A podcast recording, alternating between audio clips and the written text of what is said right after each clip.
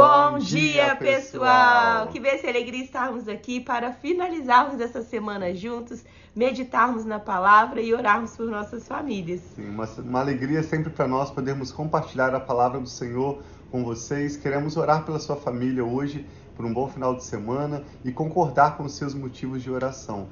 E o texto que nós vamos ler hoje vem de Deuteronômio, capítulo 18, nós queremos refletir sobre a herança dos levitas, dos sacerdotes e também sobre os verdadeiros profetas. Esse texto vai concluir com uma reflexão: como nós podemos saber se um profeta vem do Senhor ou não? Como nós podemos saber se uma palavra profética ela vem da parte do Senhor ou se ela é simplesmente presunção de algum homem querendo falar do nome do Senhor sem na verdade ter sido enviado por ele.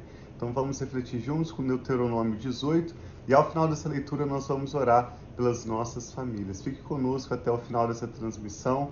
E obrigado a todos vocês que têm participado conosco ao vivo, né, Rafa? Sim, é uma alegria para nós estarmos aqui e sabermos que nós estamos aqui me no mesmo tempo orando, intercedendo uns pelos outros e meditando na palavra de Deus. Então, bom dia aí para vocês que já estão online com a gente. Sim. E eu sempre digo bom dia, boa tarde, boa noite para todos aqueles que se unem a nós durante o dia. Várias pessoas às vezes não podem fazer porque estão trabalhando no mesmo horário que nós fazemos ao vivo, que é às 8 horas aí do Brasil, mas durante o dia ou à noite estão também meditando, orando, intercedendo por suas famílias juntamente conosco. Sim, vamos orar pedir ao Espírito Santo entendimento. Nós vamos ler Deuteronômio 18 e ao final da leitura nós vamos orar pelas nossas famílias. Pai, muito obrigado pela sua Sim, preciosa palavra. A recebemos sempre com alegria, com gratidão, com grande honra, pedindo ao teu Espírito Santo que nos dê entendimento e aplique a tua palavra às nossas mentes, aos nossos corações. Fala conosco, Senhor, e com cada pessoa que vai receber essa ministração em algum momento seja através do canal do YouTube ou do podcast Família e Fé, nós te pedimos revelação Amém, através da Senhor. sua bendita palavra. Oramos com ações de graças em nome do Senhor Jesus. Amém. Amém. Nós dedicamos a parte central e principal, maioria dos minutos desse, dessa live, com a leitura das Escrituras, porque nós entendemos que somente pela palavra de Deus vem fé verdadeira ao nosso espírito.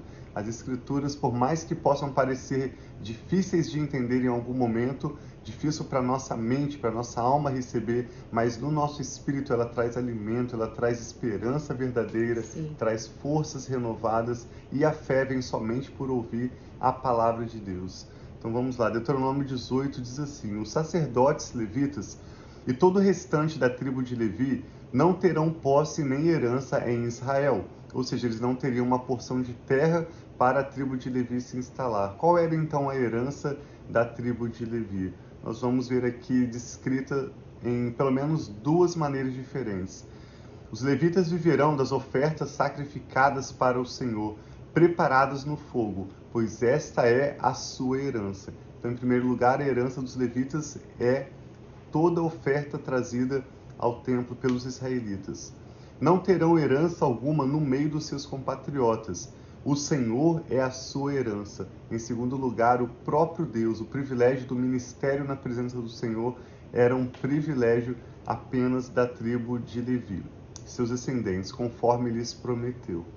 Quando o povo sacrificar um novilho ou uma ovelha, os sacerdotes receberão a porção devida, a espádua, a queixada e o estômago. Vocês terão que dar-lhes as primícias do trigo, do vinho e do azeite, e a primeira lã da tosquia das ovelhas, pois de todas as tribos o Senhor, o seu Deus, escolheu os levitas e os seus descendentes para estarem na presença do Senhor e para ministrarem para sempre em seu nome. Verso 6: Se um levita estiver morando em qualquer cidade de Israel e desejar ir ao local escolhido pelo Senhor, poderá ministrar em nome do Senhor, o seu Deus, à semelhança de todos os outros levitas que ali servem na presença do Senhor. Ele receberá uma porção de alimento igual à dos outros levitas. Além disso, ficará com o que receber com a venda dos bens da sua família.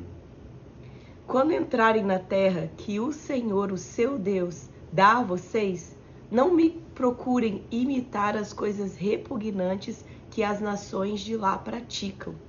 Não permitam que se, enche, que se ache alguém no meio de vocês que queime sacrifícios, o seu filho ou a sua filha, que pratique adivinhação ou que se dedique à magia, ou faça presságios, ou pratique feitiçaria, ou faça encantamentos, que seja médium, consulte a espíritos ou consulte os mortos.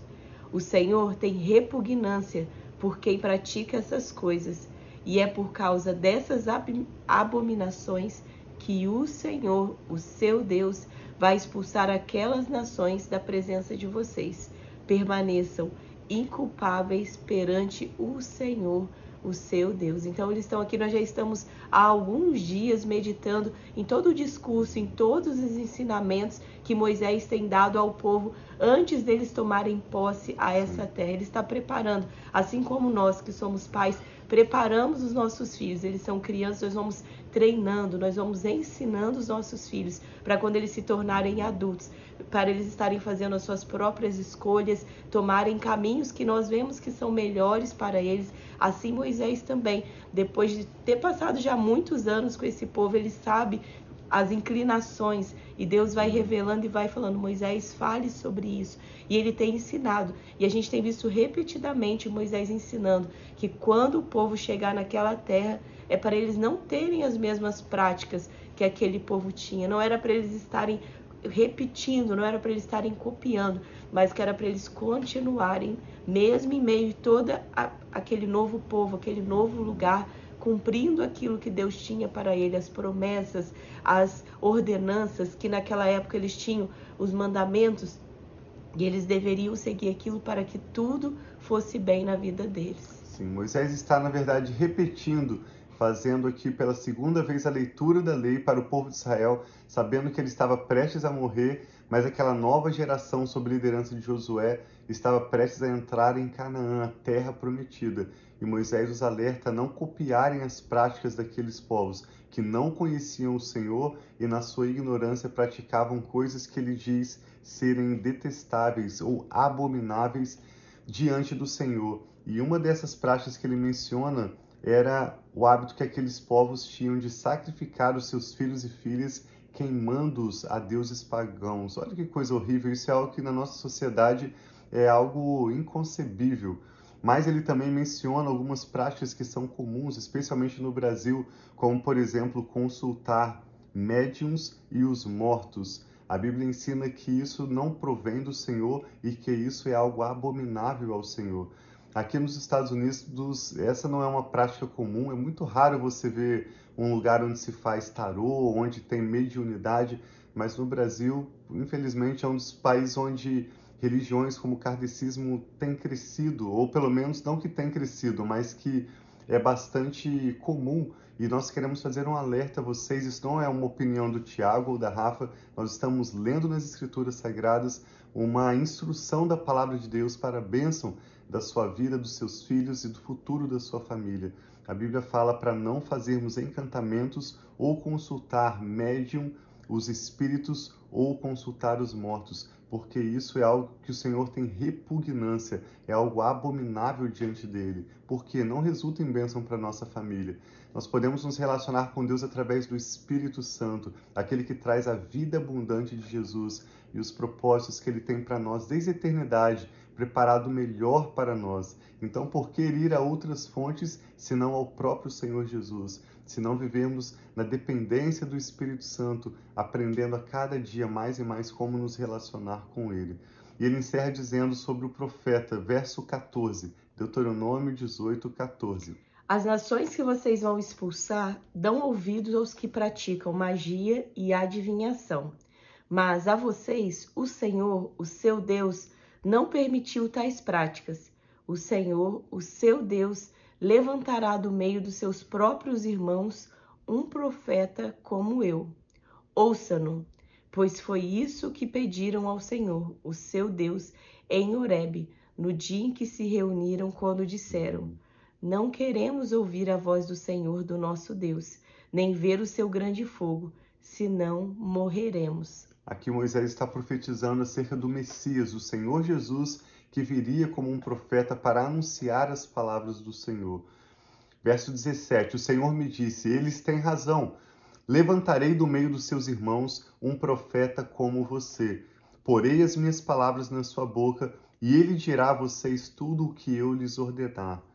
Se alguém não ouvir as minhas palavras, que o profeta falará em meu nome, eu mesmo lhe pedirei contas. Mas o profeta que ousar falar em meu nome alguma dessas coisas que não lhe ordenei, ou que falar em nome de outros deuses, terá que ser morto. Mas talvez vocês se perguntem: como saberemos se uma mensagem não vem do Senhor? Se o que o profeta proclamar em nome do Senhor não acontecer, nem se cumprir, essa mensagem não vem do Senhor. Aquele profeta falou com presunção, não tenham medo dele. Então é bem simples a resposta que as próprias escrituras trazem para nós. Como vamos saber se uma mensagem não vem do Senhor, se ela não se cumprir? À medida em que nós aprendemos as escrituras, nós podemos melhor discernir se algo que nós estamos ouvindo combina com a palavra de Deus ou não.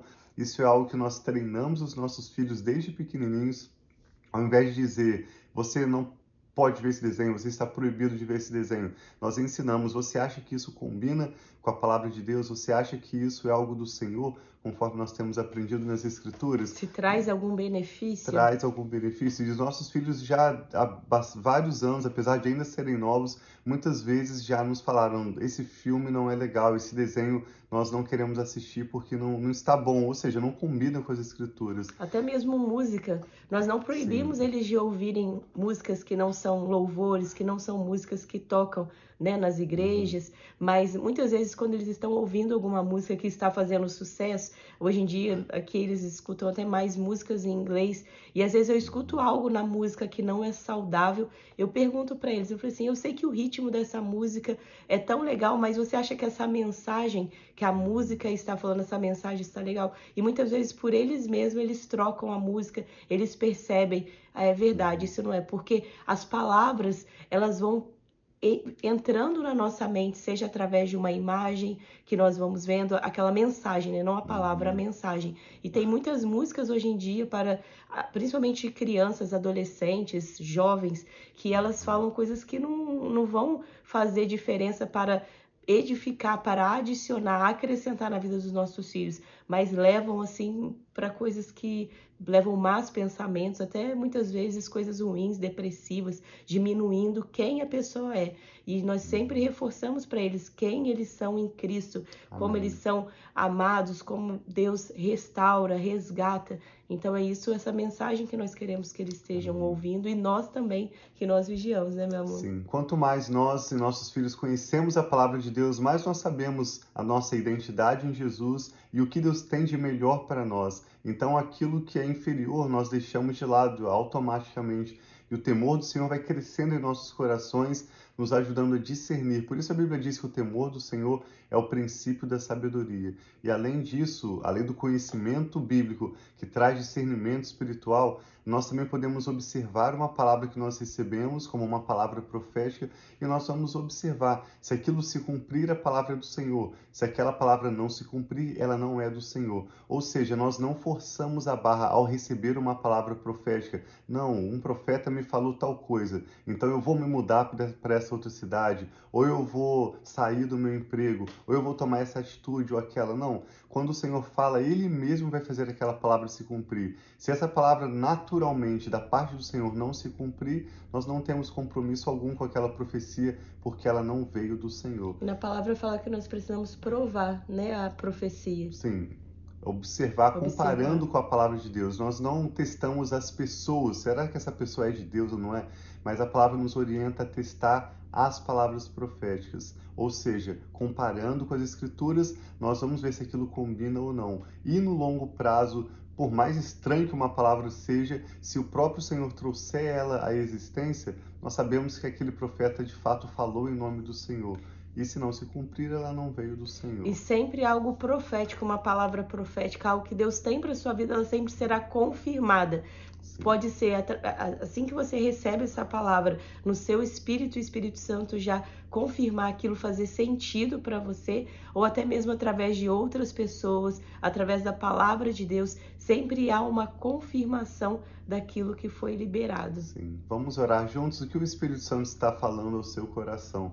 Queremos concordar com seus motivos de oração. A Rafa vai nos conduzir em oração agora. Vamos orar pelos nossos filhos, você que tem os seus netos e bisnetos, e por esse final de semana que está chegando também, para que nós possamos desfrutar um bom tempo de descanso com a nossa família. Sempre oramos já entre quinta e sexta-feira para que nós possamos concluir as tarefas, as pendências que temos essa semana, para de fato desfrutarmos bem o final de semana. Vamos orar juntos? Sim, então lembrando que você pode enviar seu pedido de oração se você quiser Sim. aí nos comentários ou enviar através de uma mensagem pessoal, né, nos meios de comunicação que nós temos é, compartilhado essas palavras e que é um prazer para nós orarmos e intercedermos especificamente pelas causas que você tem pedido ao Senhor, tem clamado, como há um poder na unidade em oração, quando nós compartilhamos aquilo que talvez tenha nos deixado ansiosos, preocupados e sabemos que tem pessoas orando por nós. Então, obrigado, se sinta à vontade para enviar seu pedido de oração. Vamos orar. Pai, obrigado pelo teu amor, a tua fidelidade, a grandeza do Senhor, Pai. Louvado e exaltado seja o nome do Senhor. Nós queremos aqui unir em oração, Pai, por tantas pessoas que têm compartilhado, orado conosco, estado aqui, Pai, nesse momento devocional, que o Senhor vai de encontro à necessidade de cada uma dessas pessoas, que o Senhor vai de encontro a cada uma dessas famílias trazendo a provisão necessária, trazendo a revelação, Pai, de quem o Senhor é, trazendo cura, trazendo libertação, trazendo convicções, Pai, sobre a identidade que essa família tem no Senhor, sabendo do amor, Pai, e do cuidado do Senhor para cada um de nós. Eu peço que o Senhor venha, Pai. Na tua palavra diz que as tuas promessas são sim e amém. Nós concordamos, Pai, com todas as promessas que o Senhor tem sobre a nossa casa, sobre a nossa família. Lembro, Pai, de palavras proféticas recebidas sobre as nossas vidas e e as nossas famílias, todos nós que estamos aqui, que o Senhor venha, Pai, revelando e cumprindo as promessas do Senhor para conosco, Pai. Muitas vezes nós não sabemos como isso irá acontecer, mas nós sabemos que o Senhor tem os teus caminhos, a tua forma, a tua maneira. Então eu abençoo, Pai, e declaro bênçãos do Senhor sobre cada um dos lares, bênçãos do Senhor sobre a nossa casa e os nossos filhos, bênção do Senhor, Pai, quando nós saímos e quando nós voltamos. Que o Senhor, Pai, seja conosco, que o Senhor possa abrir os nossos olhos, que o Senhor possa trazer discernimento em todos os momentos. E pedimos a sabedoria do Senhor, que o Senhor venha nos ensinar a viver os planos e os propósitos do Senhor sobre nós e a nossa casa. Então abençoe esse final de semana, que o Senhor fique com a gente e que nós possamos ter um final de semana abençoado, na paz do Senhor e que haja paz em cada um dos lares também, Pai. Amém. É isso que eu te peço. Em nome é em nome de Jesus. Amém. Amém. Graças a Deus. Oramos em concordância com as suas necessidades. Sim. Senhor abençoe sua família com um ótimo final de semana e nós nos veremos no domingo. Sábado nós tiramos para descansar com a nossa família, meditamos aqui entre nós, mas não fazemos a live. Mas no domingo nós estaremos de volta às 6 horas da manhã, no horário central dos Estados Unidos, ou 8 horas da manhã, horário de Brasília diariamente de domingo a sexta. Deus os abençoe. Nós amamos muito vocês. Um abração e nos vemos no,